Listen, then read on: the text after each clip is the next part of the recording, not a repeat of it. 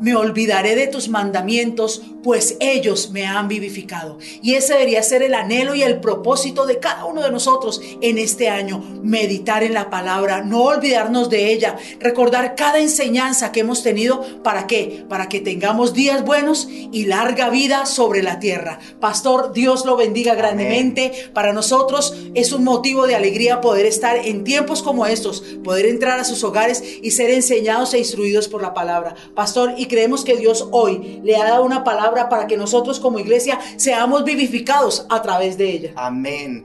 Palabras que Dios ha venido dándonos, dándonos los que hemos hecho la provisión para este 2021 en la alborada. Hemos recibido palabra que no conviene olvidar porque en esas palabras está la vida que Dios quiere que tengamos. Y hoy no es la excepción. así es. Como dice la pastora Pilar, mi amada esposa, la palabra que viene a continuación es para que nuestras vidas sean vivificadas y ruego a Dios para que no olvidemos sus palabras porque a esta altura del mes en curso ya hay cristianos que están olvidando lo que Dios les ha dicho no así con nosotros, porque si alguno venía en esa tónica, hoy vuelve en sí y viene a, y vuelve a recuperar lo que Dios quiere que nosotros hagamos para este 2021. porque la bendición va en aumento. Así es, gloria a Dios. Y dice la palabra, encomienda al Señor tu camino. Por eso vamos a poner este tiempo en las manos del Señor a través de esta oración. Lo invito a que usted se una a esta oración para que la palabra cumpla el propósito por el cual Dios la va a dar. Amén. Y recuerden que este es un tiempo para arrancar como Dios quiere. Sí, amén. Es un tiempo para arrancar en bendición y seguir avantes en lo que queda de este año bajo la voluntad de Dios. Padre bueno, te damos la gloria, Señor. Tú nos enseñas en la palabra que tú estás en medio de los que están de acuerdo cuando estos se congregan, cuando estos se reúnen. Te ruego con todo mi corazón, Señor, que traigas ahora esa unidad entre nosotros. La unidad donde todos sentimos lo mismo. La unidad donde todos hablamos lo mismo. La unidad en Cristo que es nuestra cabeza, la cabeza de tu iglesia. Y aquí nosotros somos tu iglesia. Ruego Dios para que ahora esa unidad se dé entre nosotros. Mira aquellos que tienen en sus corazones luchas, que eh, objetan, razonan, argumentan contra la cabeza, que argumentan contra la autoridad de la palabra. Y eso significa que no estamos sintiendo lo mismo. Y si no hay un mismo sentir, no se va a hablar lo mismo.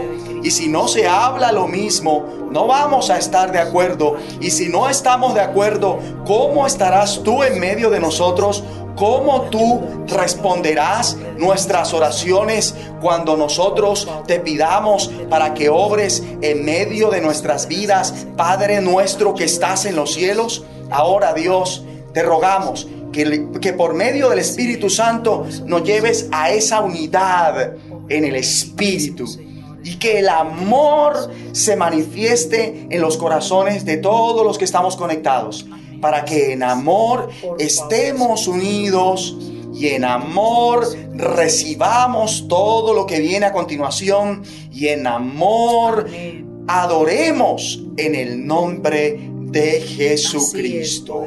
para tu gloria. Gracias Padre porque el que pide recibe y nosotros recibimos lo que te hemos pedido en el nombre de Jesucristo. Amén y amén. Y por favor, aprovechen lo que viene a continuación. Este segmento vamos a darle a Dios la gloria y no se pierdan porque al final de esta conexión hay una sorpresa para todos nosotros. Muchos de ustedes van a haber cumplido el anhelo de su corazón.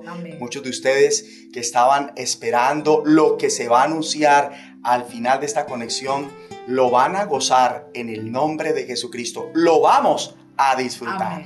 Levante sus manos al cielo y bendiga al Señor. Demos gloria a su nombre. Aleluya. Siento la gloria de Dios que inundó este lugar. Si tú también lo sientes, comienza ahora a glorificar. Veo al pueblo alabando y puedo sentir la presencia del Maestro que está pasando muy cerca de mí. Él brilla como la luz. Su mirada destruye murallas.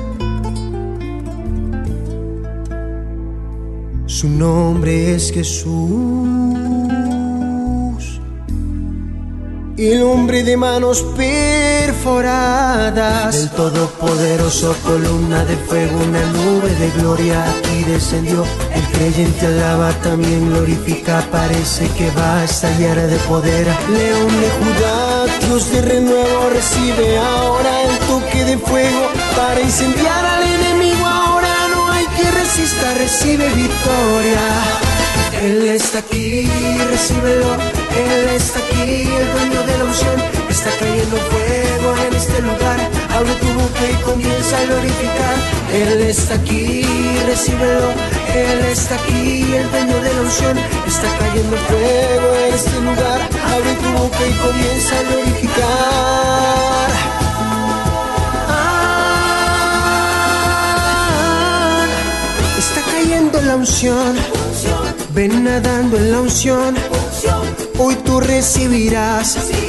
Porque el hombre de fuego te va a tocar, está cayendo la unción. Ven nadando en la unción, hoy tú recibirás.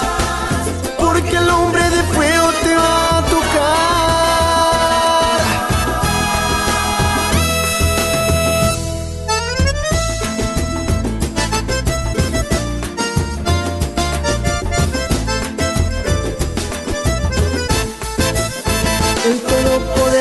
columna de fuego, una nube de gloria aquí descendió. El creyente alaba, también glorifica, parece que va a estallar de poder. León de Judá, Dios de renuevo, recibe ahora el toque de fuego para incendiar al enemigo. Ahora no hay que resistir, recibe victoria. Él está aquí, recíbelo. Él está aquí, el dueño de la unción. Está cayendo fuego en este lugar Abre tu boca y comienza a glorificar. Él está aquí, recíbelo.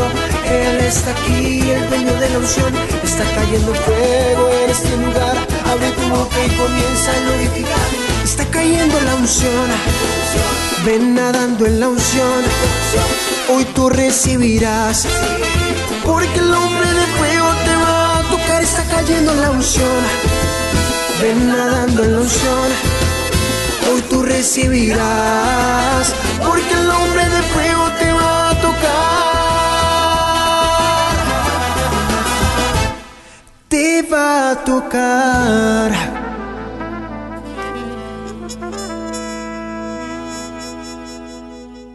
Queremos aprovechar este espacio para reconocer que nuestra amada pastora Carmen Montalvo es la persona que nos dio a luz para el ministerio. Ella nos ha guiado y enseñado en el Señor. A nuestra amada pastora le decimos que el Señor Jesucristo esté con tu espíritu, la gracia sea contigo. Que Dios reciba toda la gloria. Bendecimos al Señor con todo nuestro corazón, allí donde nos encontramos, lo exaltamos y levantamos nuestras voces al Señor y celebramos este tiempo, esta conexión que Él mismo nos ha entregado. Bueno, y ahora vamos a la palabra del Señor. Nuevamente bienvenidos todos los que siguen conectándose en esta jornada espiritual. Acompáñennos, por favor, a Deuteronomio, el capítulo 32, quinto libro del Pentateuco. Vamos a mirar el capítulo 32, versículo 20, y leo para ustedes en el nombre de Jesucristo y con el poder del Espíritu Santo. Y dijo, esconderé de ellos mi rostro veré cuál será su fin, porque son una generación perversa, hijos infieles. Gracias a Dios por su palabra. Y yo creo que vamos a entender esta palabra y mi consejo es que estemos muy atentos sin que nada nos distraiga. Y el asunto que vamos a tratar a continuación es el siguiente. Hijos infieles. ¿Cuál es ese asunto? Hijos infieles. Muy bien. La fidelidad es una de las áreas del cristiano que más es atacada por el diablo y el mundo que él gobierna. Y también es una de las áreas del cristiano en la que puede llegar a tener grandes luchas. Y con tanta infidelidad polulando a nuestro alrededor, ser fiel en este tiempo es todo un fenómeno. Llama la atención. Es tan fenomenal la fidelidad en cualquiera de nosotros que si algunos ven a un joven cristiano fiel al Señor, que no es coqueto con las chicas, porque es fiel a Dios en su castidad y que además viste su ropa slim fit, ellos dicen precipitadamente que ese joven es gay. ¿Ven lo fenomenales que podemos llegar a ser? Tanto que algunos se precipitan a juzgarnos mal, porque aunque ven que no somos como el común, no lo pueden creer. Ellos dicen en su ignorancia e incredulidad que no es posible tanta belleza, por eso es que se dice toda clase de mal contra nosotros, mintiendo, contra los que somos todo un fenómeno espiritual por ser fieles. Paradójicamente, es la falta de fidelidad lo que tiene en crisis las relaciones interpersonales. Porque si hay algo que se espera de los demás en todas las relaciones es fidelidad. Si la gente con la que nos relacionamos espera de cada uno de nosotros que seamos confiables, más nuestro Dios y Padre de nuestro Señor Jesucristo.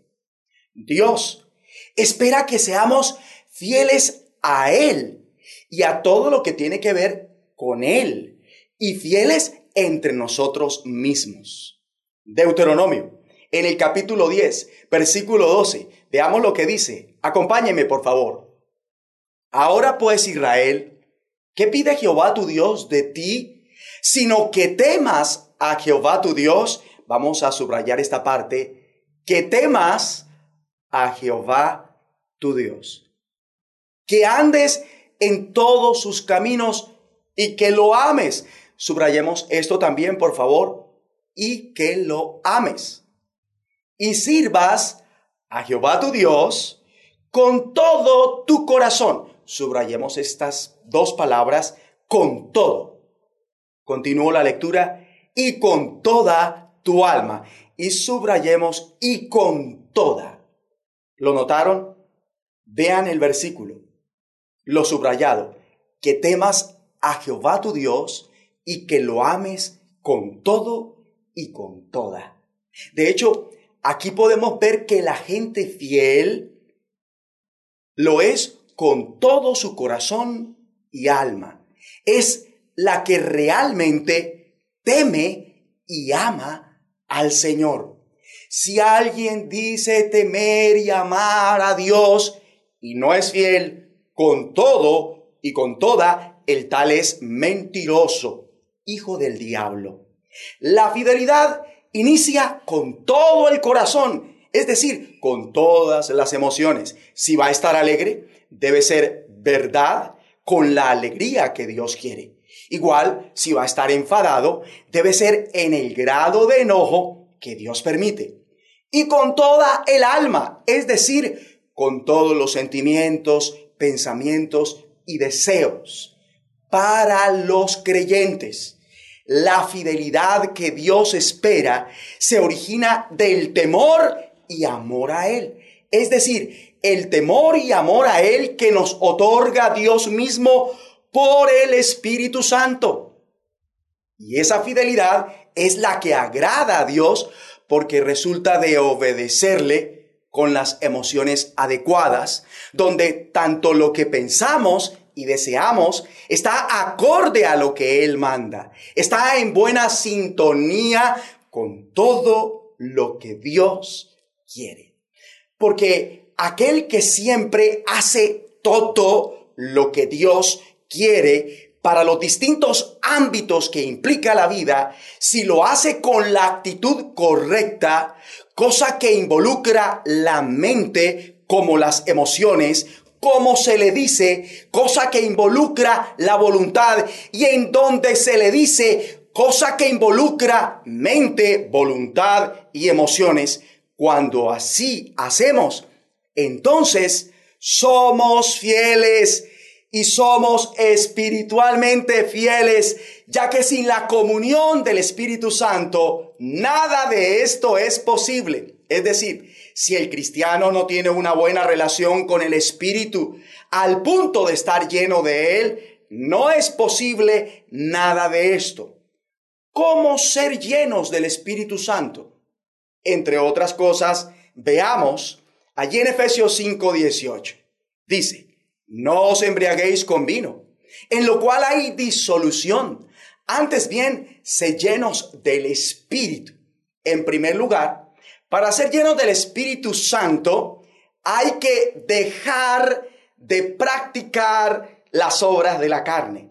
Ejemplo, la borrachera o el adulterio, fornicación, inmundicia, laxivia, idolatrías, hechicerías, enemistades, los pleitos, las iras, las contiendas, las disensiones, las herejías, los homicidios, los celos, las orgías y cosas semejantes a estas. Y ojo con esto, porque los que practican tales cosas, además de no poder ser llenos del Espíritu Santo, no heredarán el reino de Dios, según Gálatas 5, 19 al 21. Sigamos con Efesios 5 y aprendamos qué más se debe hacer para ser llenos del Espíritu Santo. Veamos allí en el versículo 19. Hablando entre vosotros con salmos, con himnos y cánticos espirituales, cantando y alabando al Señor en vuestros corazones. En segundo lugar, hablando entre nosotros con salmos, es decir, hablando unos a otros con cánticos sagrados. Esos son los salmos. No dice que nos dediquemos entre nosotros cantos profanos o románticos, de despecho, eróticos, clásicos y demás.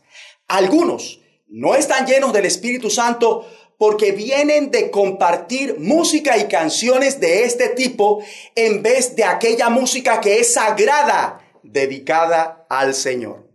Que cantemos cánticos espirituales de corazón, es decir, con un corazón limpio y obediente a su perfecta voluntad. Porque de nada sirve cantar cánticos espirituales si la persona que lo hace está en desobediencia al Señor en algún área de su vida.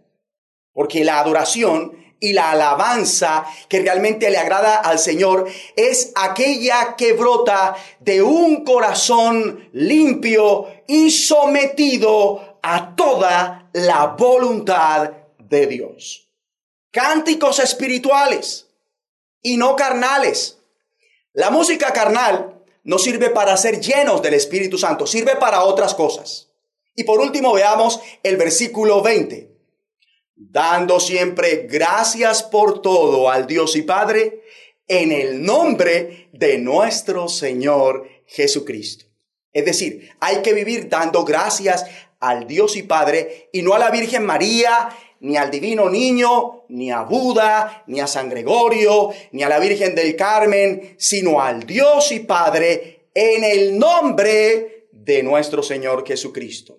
nuestro Señor. Es decir, que hay que estar haciendo todo lo que Él manda para que cuando demos gracias en su nombre, entonces Dios las acepte y en consecuencia seamos que llenos del Espíritu Santo.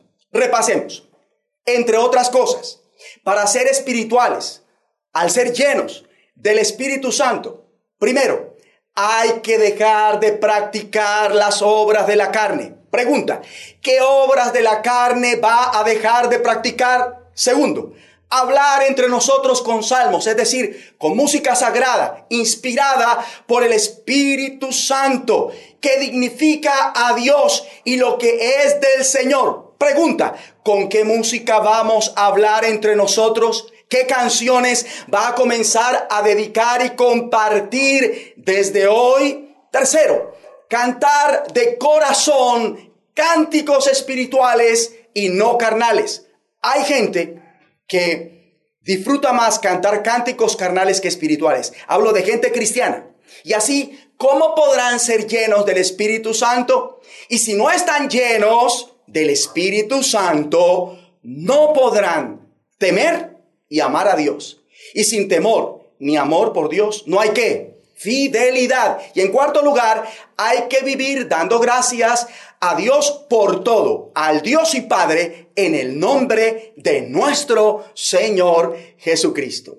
Pero volvamos a leer el versículo 12. Ahora pues Israel, ¿qué pide Jehová tu Dios de ti? Sino que temas, subrayemos esta parte por favor, que temas, sino que temas a Jehová tu Dios, que andes en todos sus caminos y que lo ames. Subrayemos esta parte, y que lo ames y sirvas a Jehová tu Dios con todo tu corazón. Subrayemos esta parte, con todo y con toda tu alma. También, por favor, subraye y con toda. 13. Que guarde los mandamientos de Jehová y sus estatutos que yo te prescribo hoy para que tengas prosperidad. Subrayemos esta última frase. Para que tengas prosperidad. Muy bien. Por un momento observemos nuevamente el versículo. ¿Lo está viendo? Y lo que hemos subrayado. Que temas y que lo ames con todo y con toda para que tengas prosperidad. O sea que la prosperidad dentro de este contexto es un indicador de la bendición en aumento este año, este mes. Pero no se tiene prosperidad, querido joven y anciano, cuando se es infiel, cuando no se es fiel como Dios lo espera. Si una persona o una familia, una comunidad, inclusive una iglesia, quiere arrancar bien, con la bendición en aumento este año, debe ser fiel como Dios lo espera. Así que es ridículo que un cristiano pretenda prosperar siendo infiel. Es absurdo que una madre cristiana piense que a su hijo infiel le irá bien y que prosperará este año. Para tener prosperidad hay que volvernos fieles. Esta es la condición. Es más, todos los fieles, como Dios lo espera, en consecuencia que prosperan en todo. Acompáñeme a Deuteronomio 29, versículo 9. Leo para ustedes. Guardaréis pues las palabras de este pacto y las pondréis por obra para que prosperéis en todo lo que hiciereis. Subrayemos esta última frase. Prosperéis en todo lo que hiciereis. Y debe surgir una pregunta incisiva. ¿Conviene que un niño, un jovencito, un hijo de Dios, ignore la voluntad de Dios para todas las áreas de la vida? La respuesta es no, ya que los ignorantes de la voluntad de Dios en X área de la vida para este mes y para este año son potencialmente infieles y van a ser desleales. Y algunos justo en este tiempo están pecando por infieles. ya que ignoran o se revelan a lo que Dios quiere para ellos en esa área. Y si lo ignoran o revelan, eso significa que no harán lo que Dios quiere, que no lo están haciendo como Él lo espera. Y si no lo hace, ¿son qué? Infieles. La ignorancia de lo que Dios quiere no justifica la infidelidad, antes bien la potencia. ¿Sabe usted las palabras específicas de Dios para usted? Si usted, querido hijo e hija, conoce usted las palabras específicas de Dios para su casa, su congregación en este mes, a fin de ponerlas por obra? Si no las sabe, le pregunto, ¿cómo será fiel al Señor y a los demás? ¿Cómo será fiel a sus pastores, a su congregación, a su cónyuge, en su hogar y demás? Porque la fidelidad es fundamental en todo para prosperar en todo lo que hagamos. Si quiere prosperar ministerialmente, debe ser fiel. ¿A quién? Al Señor. ¿Cómo? Haciendo lo que Él quiere en el ministerio que le dio. Y ser fiel con los demás. ¿Cómo? Según la voluntad del Señor para con cada relación y situación que se tiene en el ministerio. Y si quiere prosperar en la salud, hay que ser fiel. Si quiere prosperar económicamente, debe ser fiel.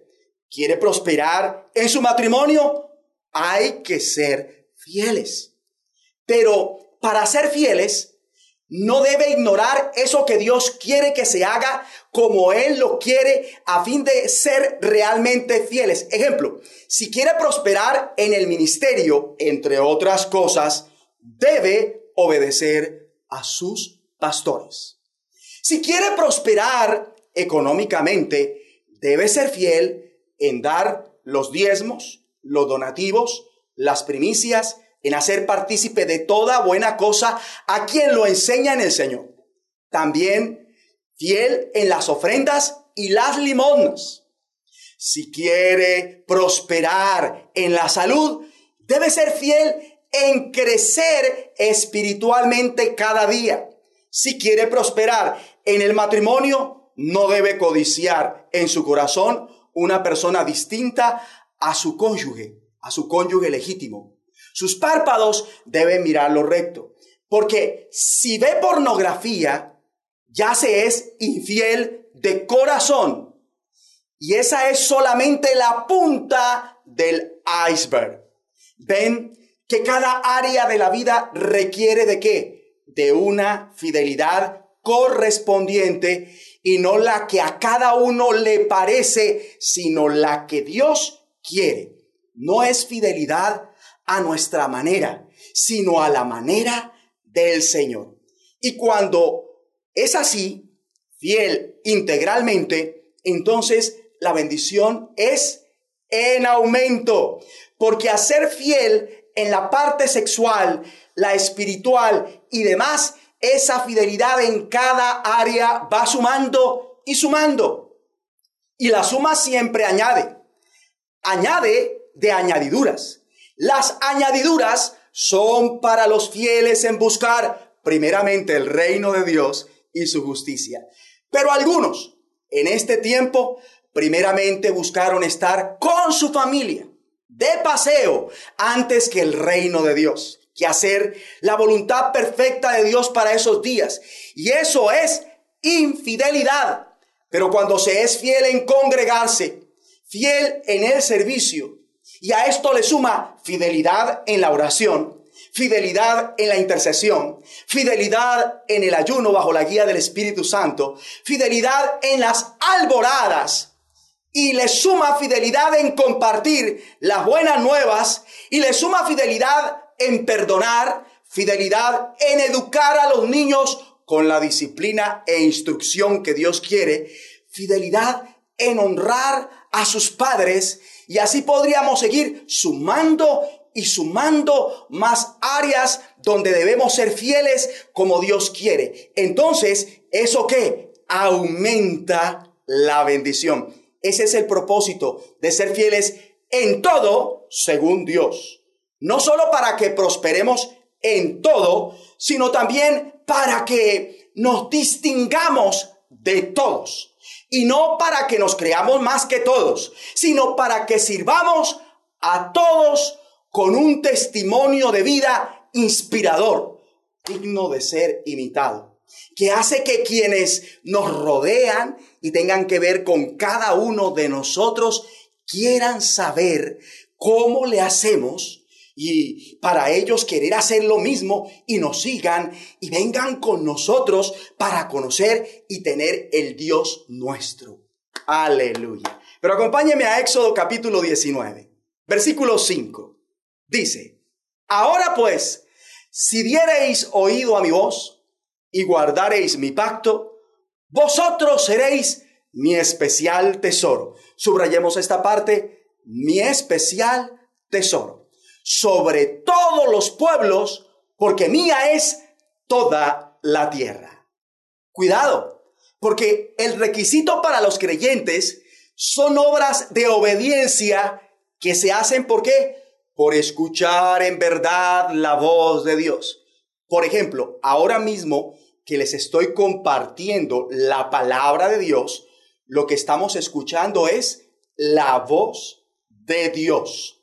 Por eso, cada vez que el cristiano deja de conectarse en nuestras reuniones virtuales o deja de congregarse, se perdió de oír la voz de Dios.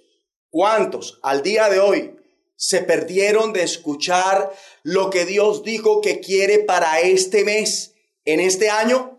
Entonces, ¿cómo se distinguirán sobre todos los pueblos? Más bien, se comportarán como los demás pueblos, se mimetizarán bajo el seudónimo de cristianos nada más, pero realmente son como la gente pecadora e incrédula, la gente común y corriente. Teniendo en cuenta esto, las veces que la bendición no aumenta es porque no se prospera en todo.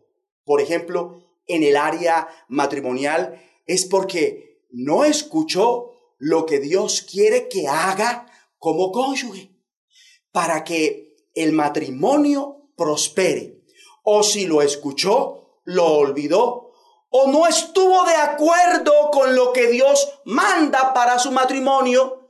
Y si está haciendo lo que Dios quiere, no lo está haciendo de corazón, no lo hace con el sentir que Dios quiere, porque realmente de fondo quisiera es hacer otras cosas. Por eso, ese matrimonio, su matrimonio quizás no prospera.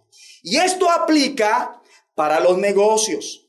Negocios que no prosperan porque los emprendedores, los comerciantes, los empresarios no están haciendo realmente lo que Dios quiere y que tiene que ver con esto.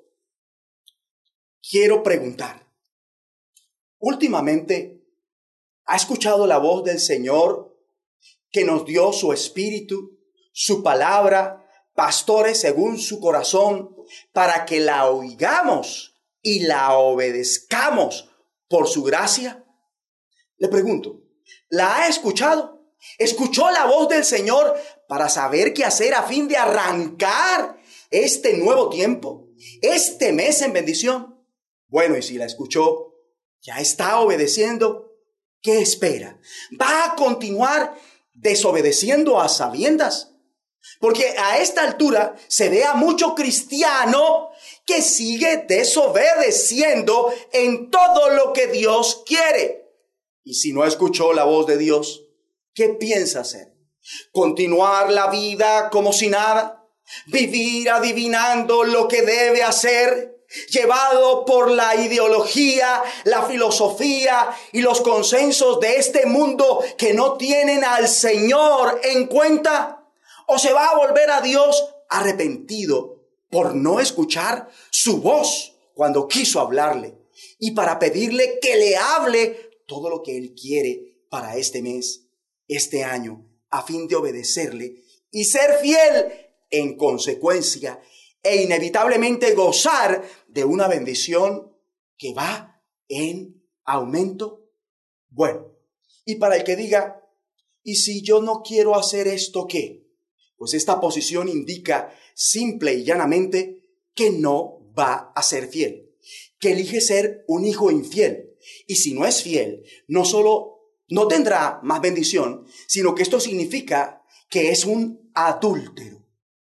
Y adulterar, ser adúltero, no es algo que se deba tomar a la ligera, ya que primeramente el adulterio es todo lo opuesto a lo que Dios espera de su pueblo, fidelidad. Por eso, quien adultera le lleva la contraria a Dios y comete una infracción contra la ley de Cristo. Hablemos del adulterio en el matrimonio para ahondar luego en el adulterio espiritual. Veamos allí en el Evangelio de Mateo capítulo 5 versículo 27 lo que nos dice el Señor. Oísteis que fue dicho, no cometerás adulterio. Versículo 28. Pero yo os digo que cualquiera que mira a una mujer para codiciarla, ya adulteró con ella en su corazón. ¿Cuántos están ahora mismo cometiendo adulterio? Hijos infieles. Y lo hacen a sabiendas. Son prevaricadores, pecadores. En el matrimonio hay cristianos codiciosos que miran con deseo a una persona que no es su legítimo cónyuge. Hombres casados que miran con más deseo a la que no es su mujer, se excitan más contemplando una mujer diferente a su esposa que cuando miran a su esposa legítima. O sea que los casados que ven pornografía son lujuriosos y adúlteros en potencia. Los cónyuges que suspiran sexualmente con tan solo pensar o ver una persona diferente a su legítimo esposo o esposa, ese cónyuge es un adúltero. Y los solteros que fantasean sexualmente o ven pornografía son lujuriosos y fornicarios. Leamos el versículo 28. Pero yo os digo, cualquiera, o sea, hombre o mujer, que mira a una mujer para codiciarla, ya adulteró con ella en su corazón. Notaron que pareciera que el adulterio es algo que atañe más al varón que a la mujer.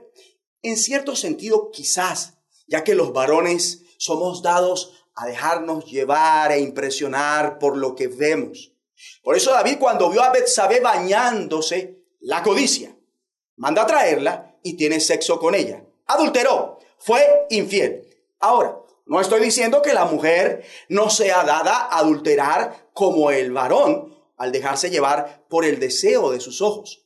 De no ser así, la Biblia no advertiría a los hombres de la mala mujer diciéndonos, allí en Proverbio 6, versículo 25, no codicies su hermosura en tu corazón, ni ella te prenda con sus ojos. Vamos a subrayar esto, ni ella te prenda con sus ojos. Hay mujeres que solo con la mirada cautivan a un hombre. Ella apunta, ajusta su mirada sensual dirigida a la víctima que desea y lo atrapa.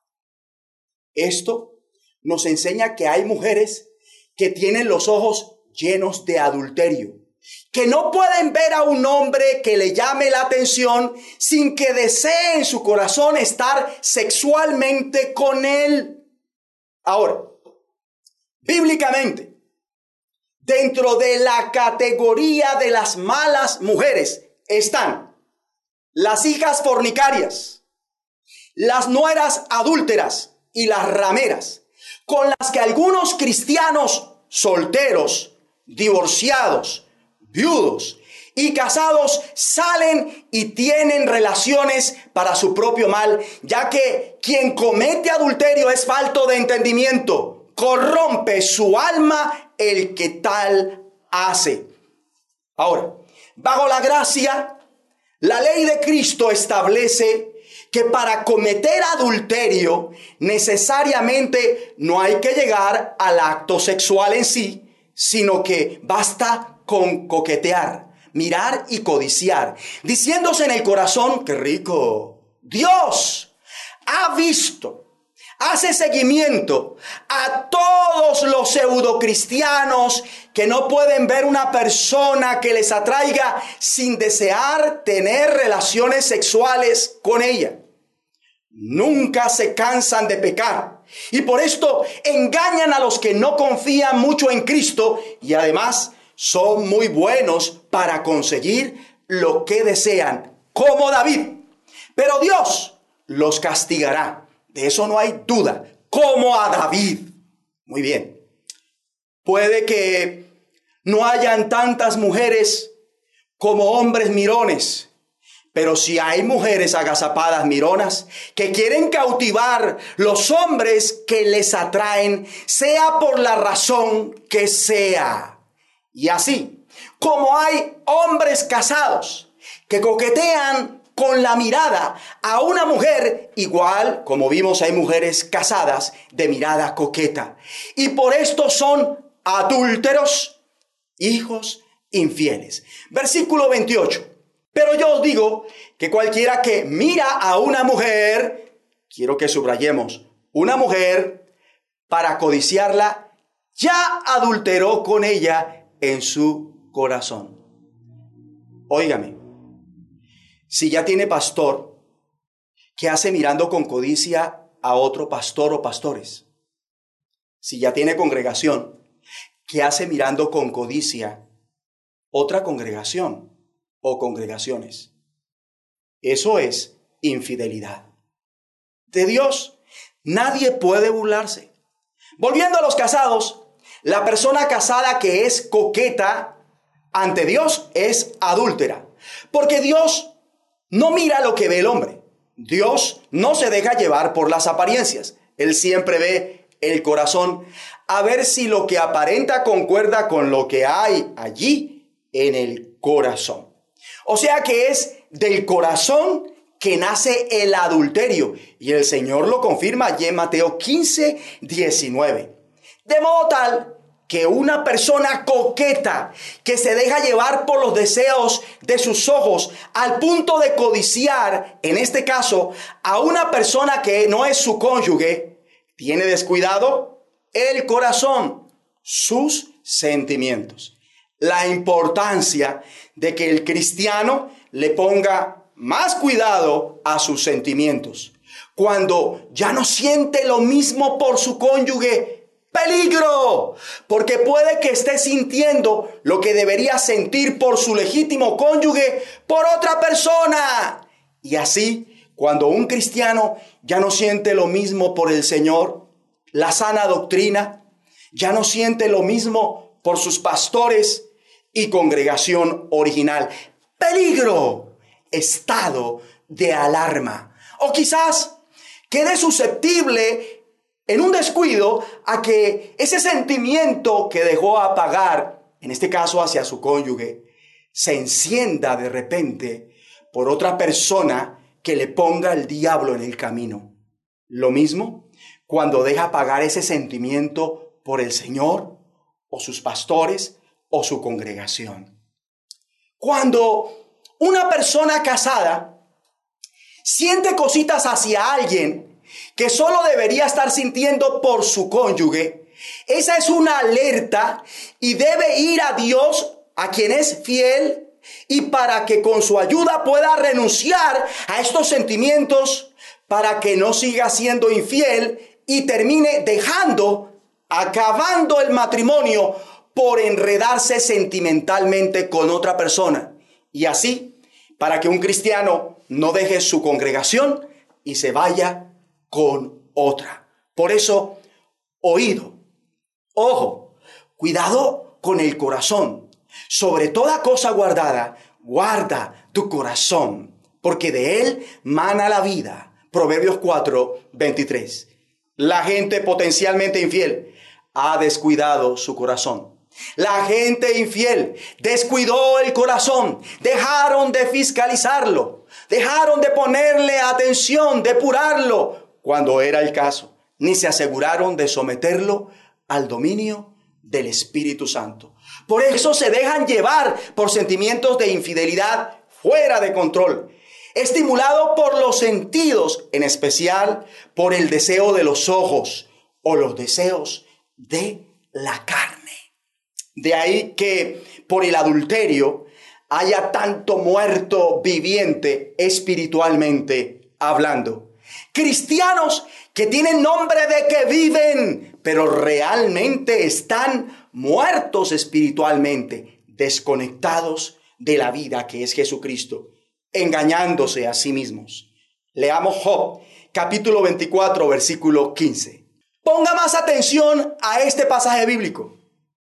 El ojo del adúltero está aguardando la noche, diciendo, no me verá nadie y esconde su rostro. Todos los coquetos y coquetas tienen ojo adúltero, ojo malo. Y así todos los infieles. Ya de esto voy a hablar en un momento. Los cónyuges de mirada coqueta, sepan que Dios los ve. Tal vez su cónyuge no se dé cuenta de su fina coquetería, pero Dios sí se da cuenta. Job 24:15.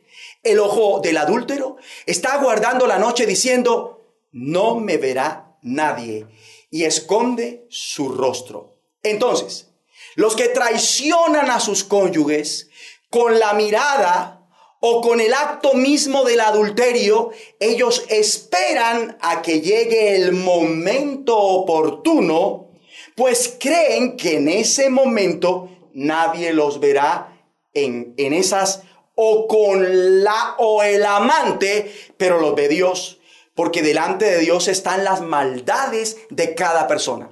Así ellos no las quieran ver, así ellos las tapen o no las reconozcan. Acompáñeme a Proverbios 30, versículo 20. El proceder de la mujer adúltera es así. Come y limpia su boca y dice, no he hecho maldad.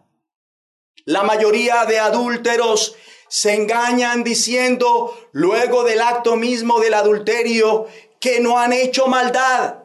Faltos de entendimiento.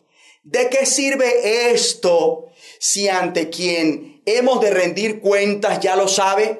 ¿De qué sirve esto si quien sigue y nos hace control de nuestro crecimiento ya lo sabe? Además, no hay nada oculto que no haya de ser manifestado, ni escondido, que no haya de ser conocido y de salir a luz. Y esta es una promesa del Señor allí en Lucas 8:17, que no es hombre para que mienta, ni hijo de hombre para que se arrepienta. Entonces, vamos a ver ¿Qué se cumple? Si lo que ese cristiano adúltero hace, pero que dice que no ha hecho nada malo, o la promesa del Señor cuando descubra públicamente su adulterio.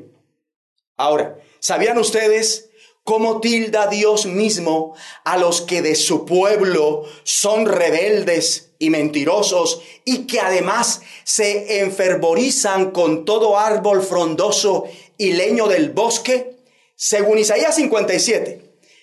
Pero miremos lo que dice allí en el versículo 3. Mas vosotros llegaos acá, hijos de la hechicera. La hechicera es una expresión que equivale a la rebelión. Continúo con la lectura.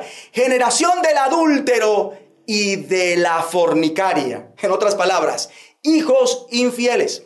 Todos los cristianos que tengan algún nexo con cualquier tipo de idolatría por ejemplo, ser obstinado y terco en hacer, a la hora de hacer las cosas de Dios a su manera y no tal cual Dios lo manda. Esto es idolatría. Así que la idolatría en cualquiera de sus expresiones es que adulterio para Dios. Mm. Y saben que hay unos meses donde la gente cristiana es dada a dejarse llevar por la avaricia que es idolatría según Colosenses 3:5, por su vientre que se vuelve su Dios cayendo en glotonerías, según Filipenses 3:19. Por el, por el amor al dinero, las riquezas, que es un Dios, según Mateo 6:24. Igual por la lujuria sexual, diosa del sexo, y también por las borracheras, el dios Baco, y todo, lo, y todo esto lo hacen a la sombra de otro dios, el leño del bosque, Tamuz que cortan o arman y adornan durante la temporada navideña que ahora está iniciando desde octubre y va hasta enero del otro año, sin contar los otros meses del año donde algunos cristianos tienen un fervor, especial por los ídolos y las imágenes, ni a los que viven enfervorizados con los ídolos, con los ídolos de turno de cada mes del año. Son como un horno caliente que no necesita ser calentado más. Ellos, los cristianos que hacen esto, son la generación adúltera, hijos infieles, de la cual habla el Espíritu Santo por boca del profeta Isaías.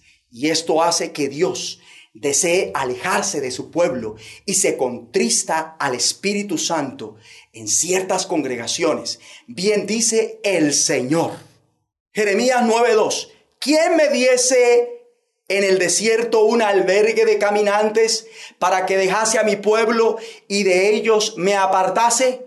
Porque todos ellos son adúlteros, congregación de prevaricadores. Es un fastidio tener que compartir con cristianos adúlteros que no quieren dejar de ser infieles. Porque, como lo dije, todo adúltero que se respete considera que no está haciendo nada malo. ¿Lo recuerdan? Dice el proverbio, el proceder de la mujer, tipo de la iglesia. Es decir, el proceder de la iglesia adúltera es así. Come y limpia su boca y dice, no he hecho maldad. Proverbios 30, 20. Como la mujer infiel se acuesta con, se acuesta con otro hombre, Luego se baña y dice, aquí no ha pasado nada. Así la iglesia o parte de la iglesia se acuesta con los ídolos. Celebra las costumbres vanas de la nación donde se encuentra. Y luego se arregla para buscar a Dios diciendo, aquí no ha pasado nada.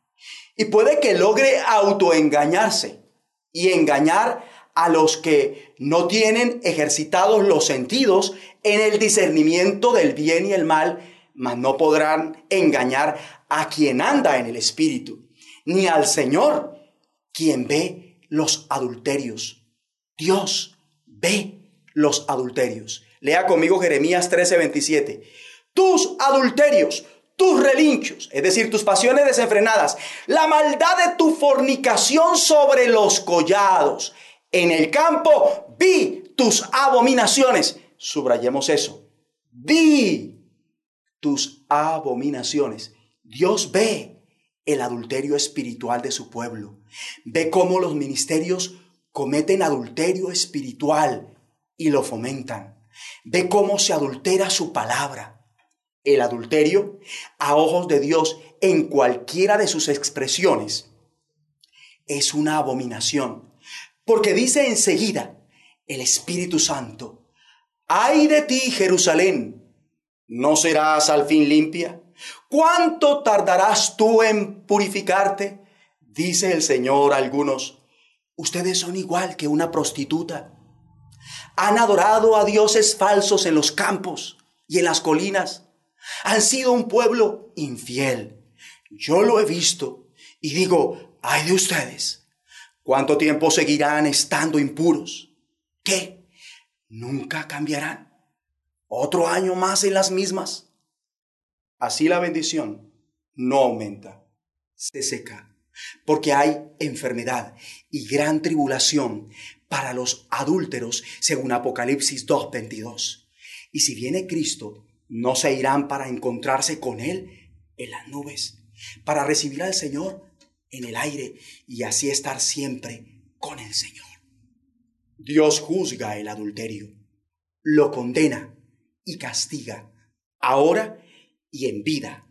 Escuche, eternamente Dios juzga el adulterio, lo condena y lo castiga también, sino vea cómo el adulterio de David fue duramente castigado en vida, pese a que se arrepintió.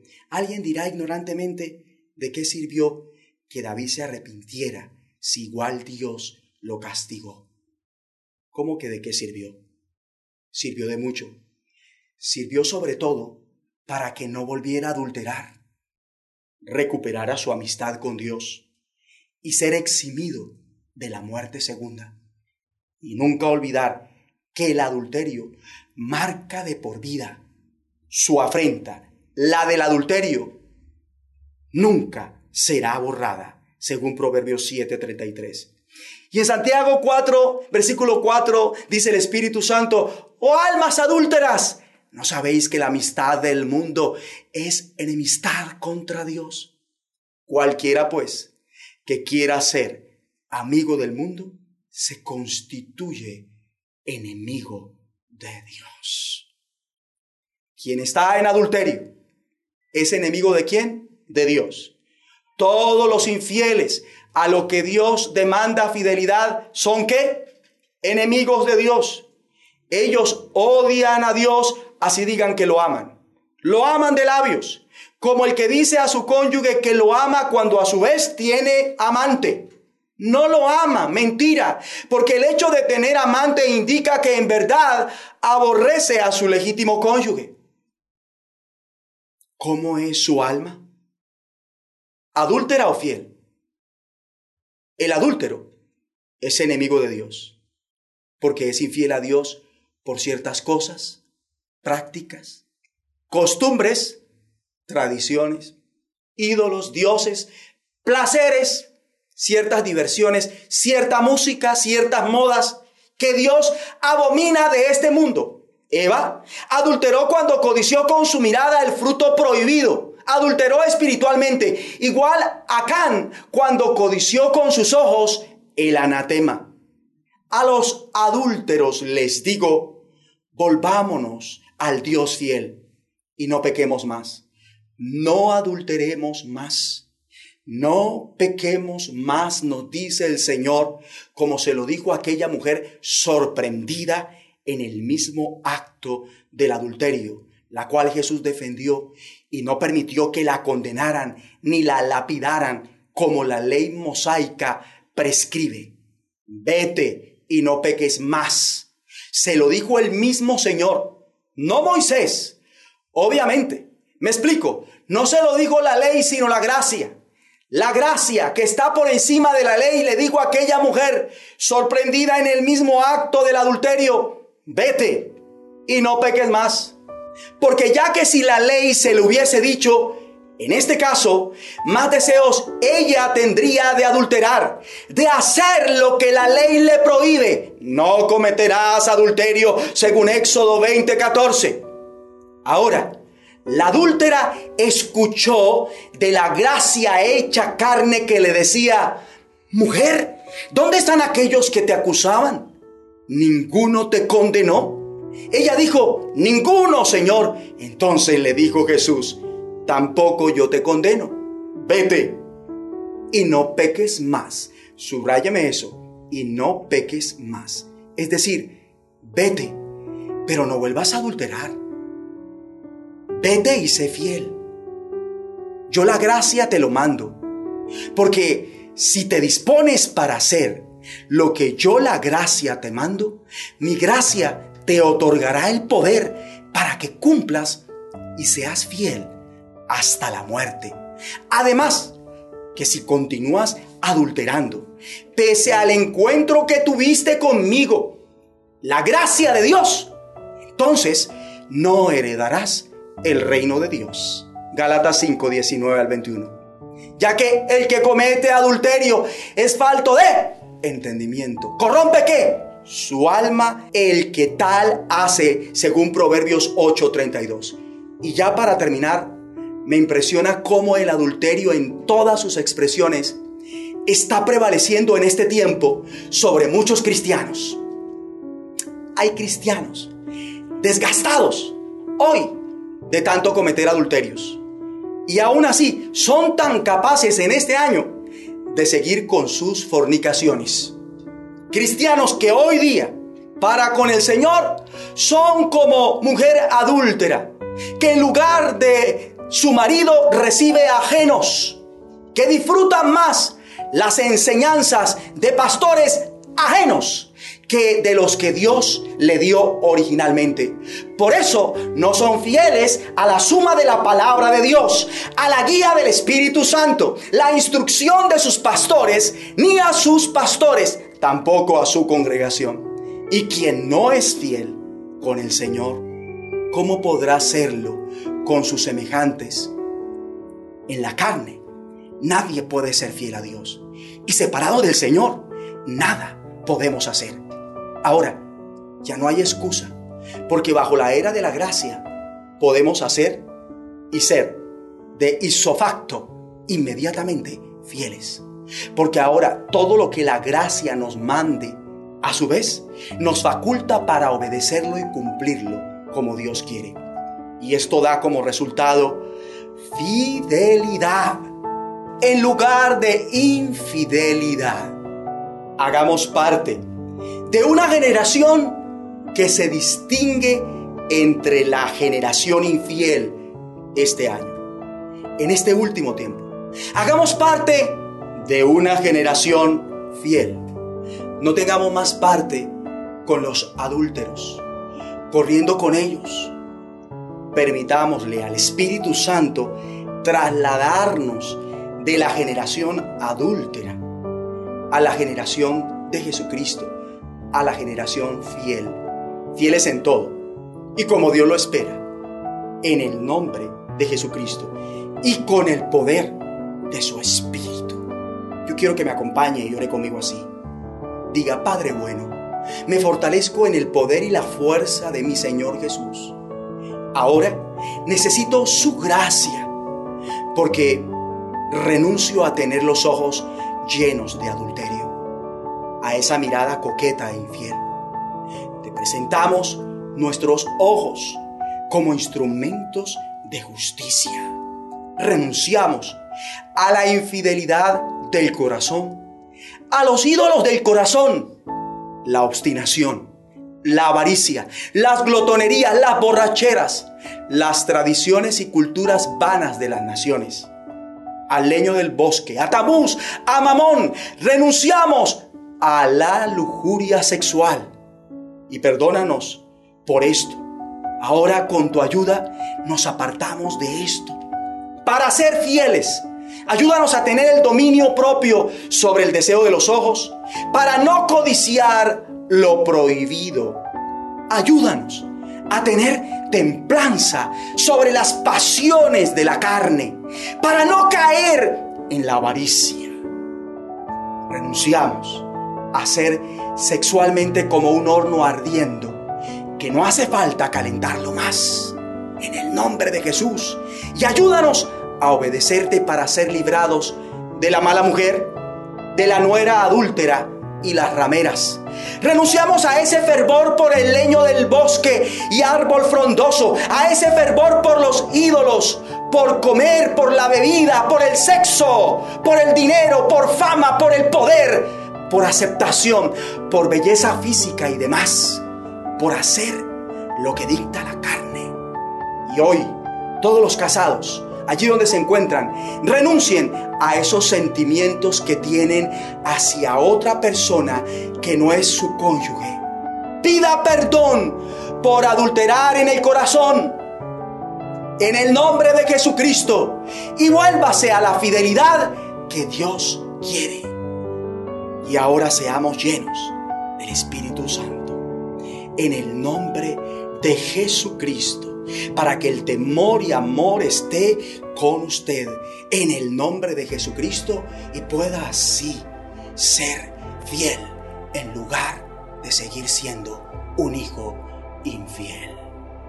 Acompáñeme, levante sus manos al cielo y vamos juntos a cantar unidos estas canciones espirituales. Vamos a hablarnos unos a otros con estos cánticos sagrados que ya comenzaron a entonarse. Los están escuchando porque se abren los cielos, se escucha un sonido celestial, se unen las voces de un pueblo que adoran al Espíritu de Dios en el nombre de Jesucristo. Cante al Señor. Aleluya. Unido a las voces de un pueblo que te quiere adorar.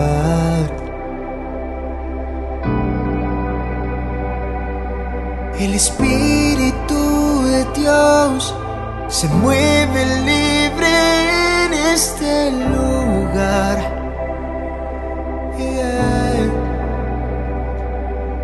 El Padre alegre está al ver la novia unirse a adorar. Se escucha la tierra canta, el cielo adora y todos gritan que tú eres santo. La tierra canta, el cielo adora y todos gritan que tú eres santo.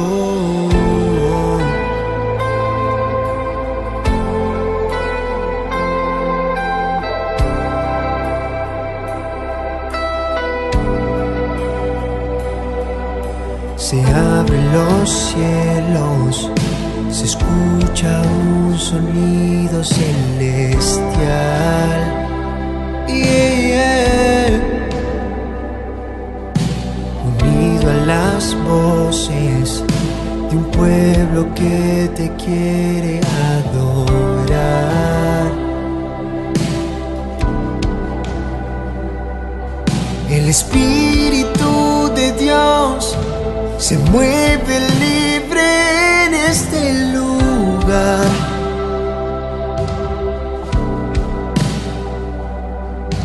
El Padre alegre está al ver la novia unirse a adorar. Se escucha la tierra canta, el cielo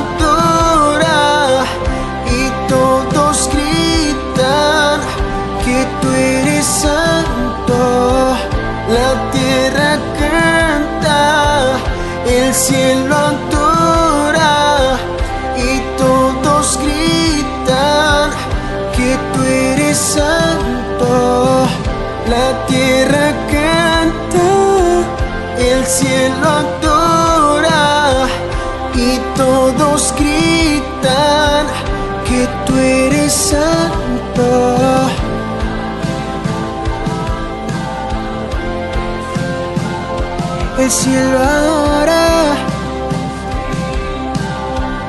que tú eres santo.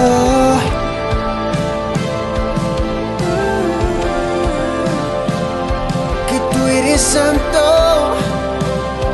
Que tú eres santo. Ángeles se unen hoy. Cantamos a una sola voz. Santo. Santo. Ángeles se unen hoy, cantamos a una sola voz. Santo, Santo. Ángeles se unen hoy, cantamos a una sola voz. Santo, Santo. Ángeles se unen hoy.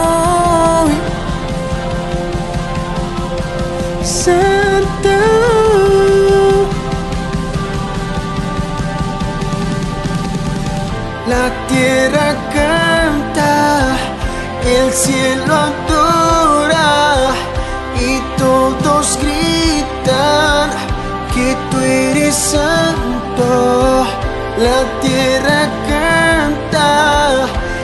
cielo adora y todos gritan que tú eres santo.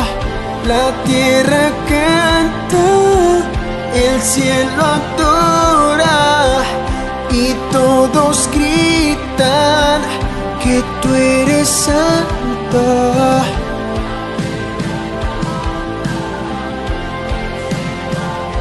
el cielo ahora tú eres santo.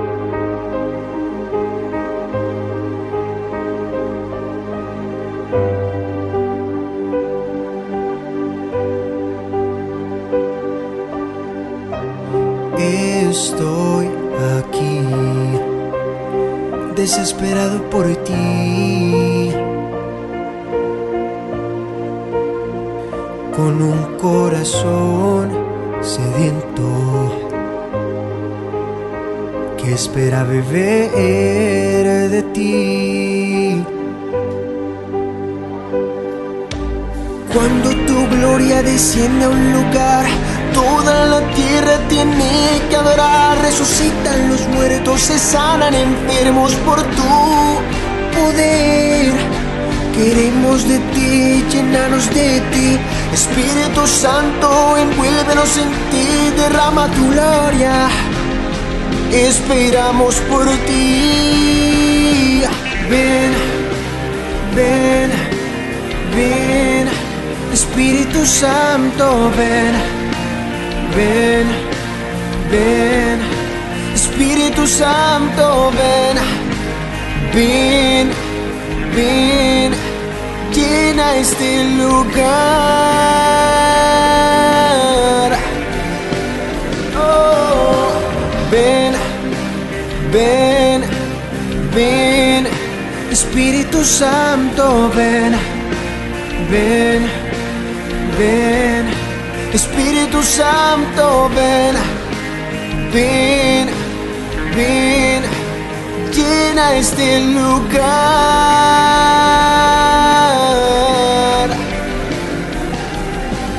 Cuando tu gloria desciende a un lugar, toda la tierra tiene que adorar. Resucitan los muertos, se sanan enfermos por tu poder.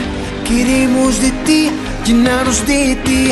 Espíritu Santo, envuélvenos en ti, derrama tu gloria. Esperamos por ti. Ven, ven, ven. Espíritu Santo, ven, ven, ven. Espíritu Santo, ven, ven, ven. Llena este lugar.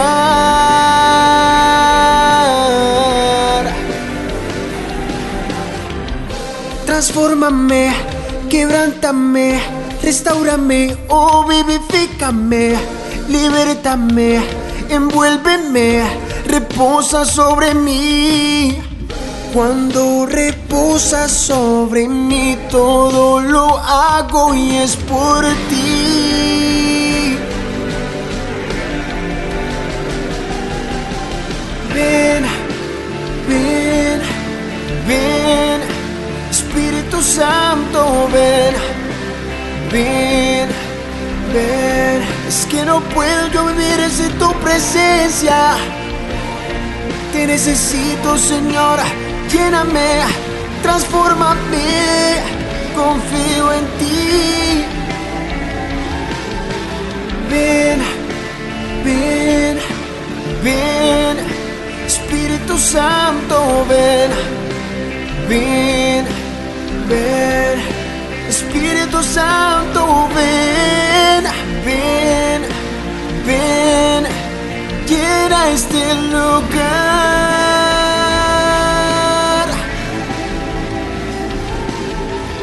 Ven, ven, ven, Espíritu Santo, ven, ven, ven. Es que no puedo yo vivir sin tu presencia. Te necesito, Señor lléname transfórmame, confío en ti.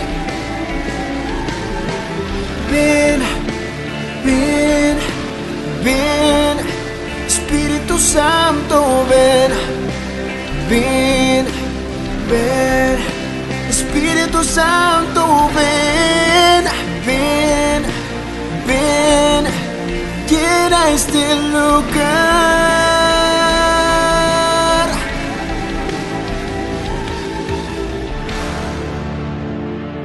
Estoy aquí, desesperado por ti, con un corazón sediento que espera beber.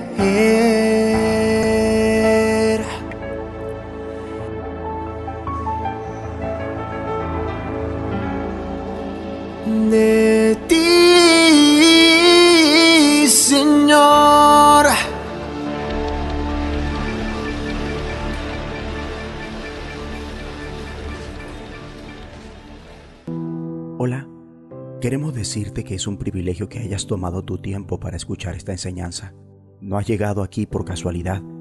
Esta fue una de las tantas formas en las que Dios ha querido acercarse a ti para darte la oportunidad de transformar tu vida a través de su Hijo Jesús.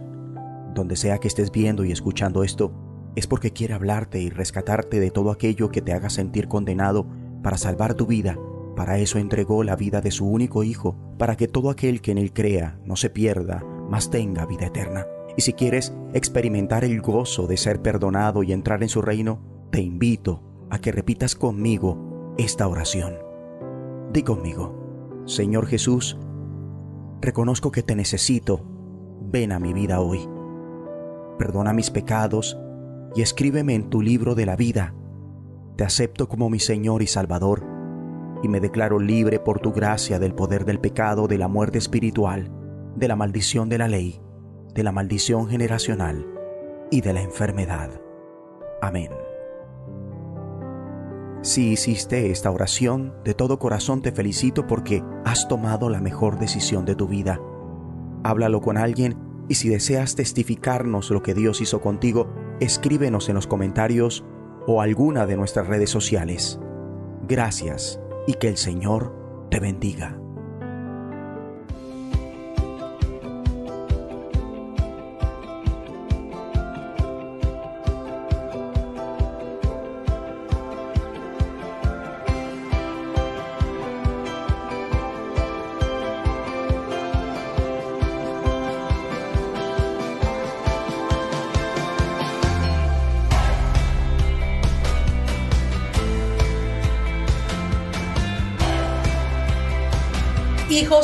Infieles. Y yo pienso que con esta palabra Dios quiere que seamos parte de la generación que es fiel a Dios, Amén. fiel a sus palabras, pero también fiel a nuestro prójimo porque es un mandamiento que Dios nos ha dado. Amén. Pastor, Dios lo bendiga por esa palabra y creo que como iglesia vamos a ponerla por obra y nos va a llevar en esa bendición y a una prosperidad mayor. Amén. Y fieles como Dios quiere, porque hay gente que está engañándose y piensa que es fiel, pero esa es su manera, Sí, no la manera de. Dios.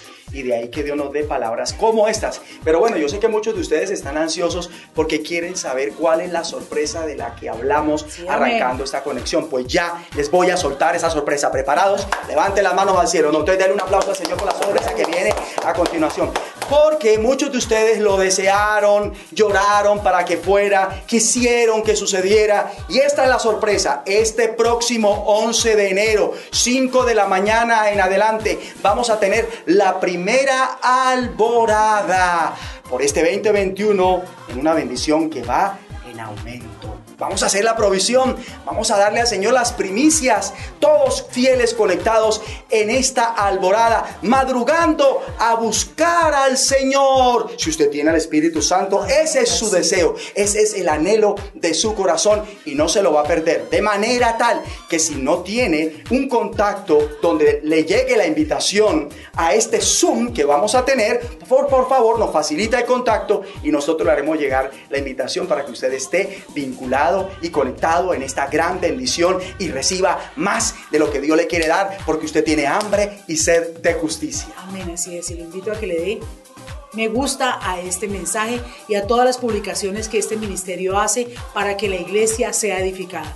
Le damos gloria a Dios por esas voces de los cielos que nos llegan diariamente, las oraciones de la mañana, del mediodía, en la tarde, donde como iglesia somos edificados. Yo lo invito a que usted saque tiempo, haga esas oraciones, porque así estamos con nuestra alma anhelando la dirección del Espíritu Santo. Bueno, y ahora sí vamos a levantar nuestras manos al cielo y con un corazón agradecido, dando gracias a Dios. Diga allí donde se encuentra, gracias Señor por este tiempo, por esta bendición.